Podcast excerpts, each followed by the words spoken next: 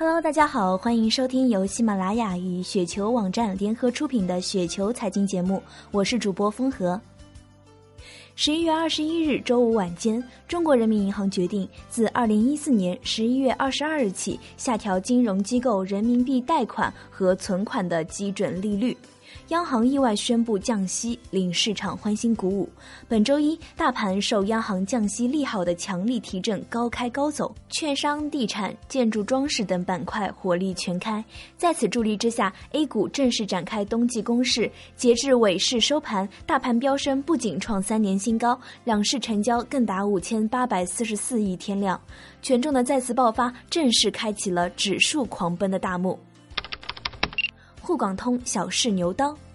沪港通之前，甚至在沪港通之后，有相当多的观点认为 A 股要下跌，要重蹈当初港股通的覆辙。这种观点的逻辑是：海外的天空比 A 股蓝，国外的月亮更圆。时过境迁，当我们用人口、科技创新、改革等要素纵观全球市场时，再次得出了很肯定的答案：中国的资本市场依旧是一片热土，现在是，将来也是。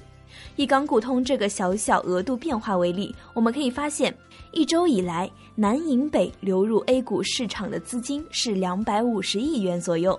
北向南流向香港的资金是三十二亿元左右，两者的悬殊巨大。这说明，在打通了 A 股通向全球资本市场的大门后，资金流入是主要趋势。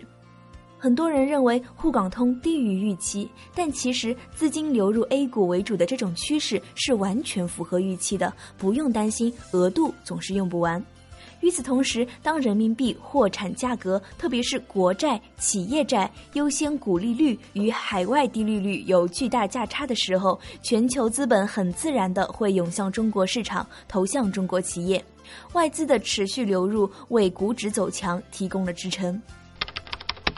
政策为 A 股铺路，银监说：“我改备案制。”证监说：“这么快，我也改。”央行就说了：“这不是抢头条吗？我我降息。”央行降息无疑是点燃 A 股上涨的一把火，也是主要原因，同时开启了新一轮 A 股慢牛行情。财经分析师肖磊这么说道。肖磊称，上周五央行降息，直接提振房地产板块集体暴涨，同时由于促使市场对 A 股发展的信心，也提升了参与股票交易的券商股板块全线飘红。不过，除了央行降息之外，券商板块的大涨还受惠于上周国务院总理李克强提出尽快推出股票发行注册制的。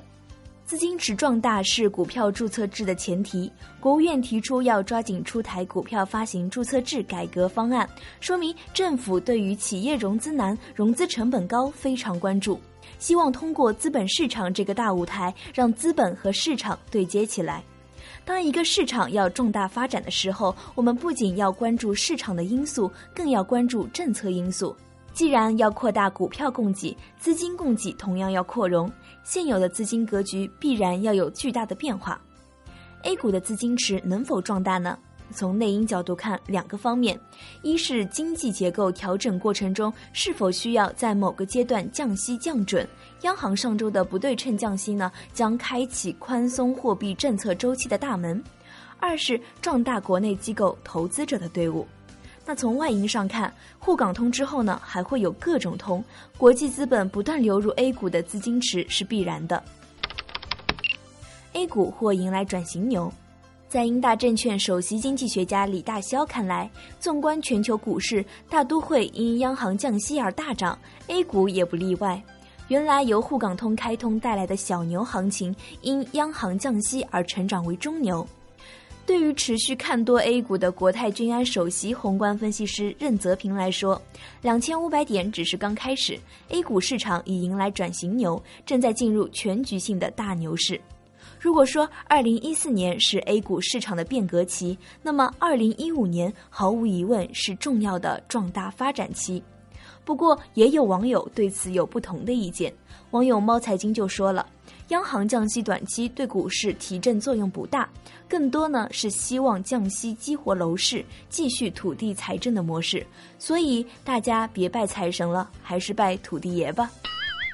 那么，对于可能到来的 A 股大牛市，股民们应该保持什么样的心态呢？虽然市场上短空长多的观点比较流行，但专家建议策略上还是大小兼顾，中短长期都看多做多，把投资的着眼点落到二零一五年，把成长的确定性和业绩超预期因素作为股票的安全边际，继续东播。